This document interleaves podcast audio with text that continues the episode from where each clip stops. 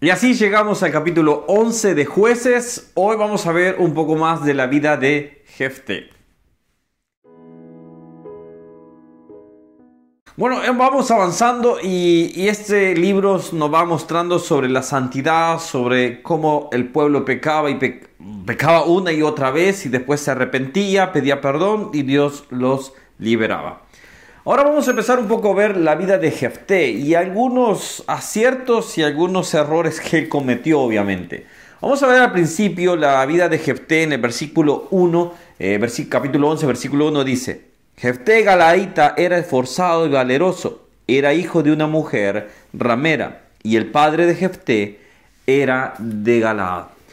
Una de las cosas que debemos entender y que debemos de tener presente es que no debemos juzgar a una persona, no debemos eh, condenar a una persona por su eh, tipo de la vida de los parientes o de los padres, vamos a decir así. Si una persona tiene padres que han estado en pecado, que han estado en tipos de pecados de cualquier índole, no debemos de tacharlo porque él no es culpable de los pecados de su padre.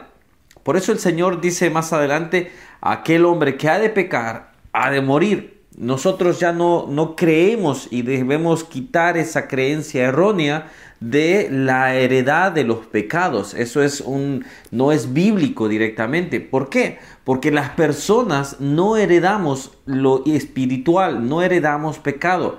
Podemos tener costumbres, podemos imitar costumbres, pero no heredar pecados. Ahora bien, el punto es acá que él era hijo de una persona, de una mujer ramera. Esto lo lleva al destierro, esto lo sacan, los hermanos no tuvieron compasión y lo destierran. Después lo van a buscar para que ellos, para que ellos, eh, él se ha dicho capitán de, vamos a decir así, o, jefe de bandidos, porque ellos cambian, quizás se identificaron con Jefté. Muchas personas cuando ah, tienen, por ejemplo, en mi querido El Salvador, eh, chicos que sintieron que habían sido eh, no contenidos por sus padres, encontraron alojamiento en eh, pandillas, por ejemplo, y después todo esto causó todo este tema de las pandillas también. Y hay muchas historias, pero una de ellas es esta, por ejemplo. Ahora, él se hizo jefe, vamos a decir, de este tipo de malandros o hombres malos también, que posiblemente deben estar robando quizás pero ellos lo fueron a buscar para que él los liberara. Al final el Señor lo apoya, obviamente. Al final lo vamos a ver.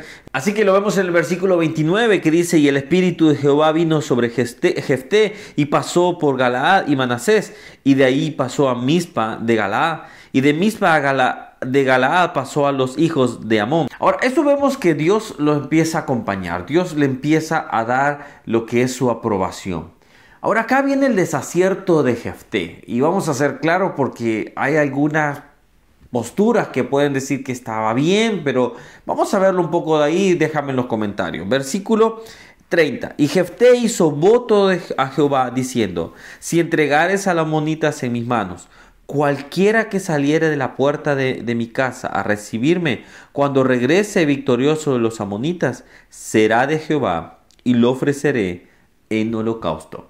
Primero que nada, eh, están condenados totalmente el sacrificio humano. Está condenado totalmente. Dios no aprueba.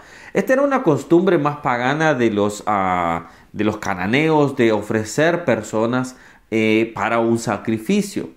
Ahora bien, eh, el punto acá es, diferente fue, por ejemplo, el pedido que Dios le hizo a Abraham para con Isaac, por ejemplo. Eso fue una prueba de fe. Y eso demuestra cómo también 2000 o 3000 años después el Señor iba a ser sacrificado. Pero esto es otro punto. Este, este hombre, Jefté, ofrece a, cualquier ser viviente que saliera a recibirlo como un sacrificio humano. ¿Qué nos enseña esto? Eh, que está mal, obviamente está mal, porque lo primero que debemos saber es toda promesa que nosotros hagamos al Señor debemos cumplirla. Ahora, esto se podía, eh, Dios no estaba pidiendo ningún sacrificio, Dios no le había pedido nada, Él, él lo quiso hacer. Esto puede demostrar que Jefté tenía ciertas dudas del poder de Dios. Esto puede demostrar que Jefté tenía ciertas dudas de que Dios pudiera hacer algo con él para tener la victoria. Creo que esto nos demuestra también, y antes de seguir, un, un, poco lo que es cada cristiano, que hay veces creemos en Dios, sabemos que Dios existe, sabemos que Dios hace milagros, sabemos que Dios nos ha creado, pero tenemos dudas que Dios pueda hacer algo en tales situaciones.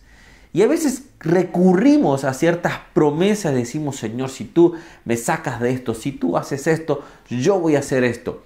Y al final cometemos el error de prometer cosas a veces que ni siquiera pudiéramos cumplir. Entonces, Jefté hace una promesa muy, muy, eh, creo que apresurada y al final él se enfrenta que su hija sale a recibirlo. Él le, comenta y esto hace que ella en un momento eh, diga, bueno padre, vamos a cumplir, yo déjame llorar mi virginidad y después haz conmigo como parezca. Entonces, e, es, cuestionable esta situación. ¿Por qué? Dios no había pedido nada, Dios no había pedido sacrificio, Dios no había dicho, haz esto, Él lo ofreció. Y al final, Jefté cometió ese error. Podía quebrantar eso, podía decir, esto creo que tomó mal la, la ley, obviamente, creo que tomó mal la, prescripción. Eso está de no conocer la ley de Dios correctamente.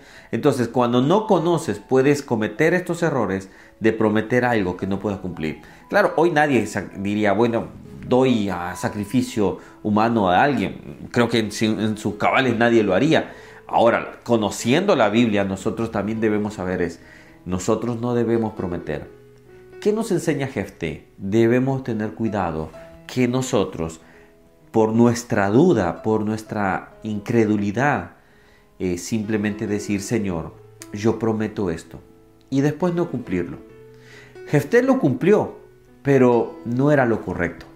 Jefté tenía que haber dicho, esto no está bien, esto no es correcto, esto no va bajo el mandamiento que Dios me ha dado.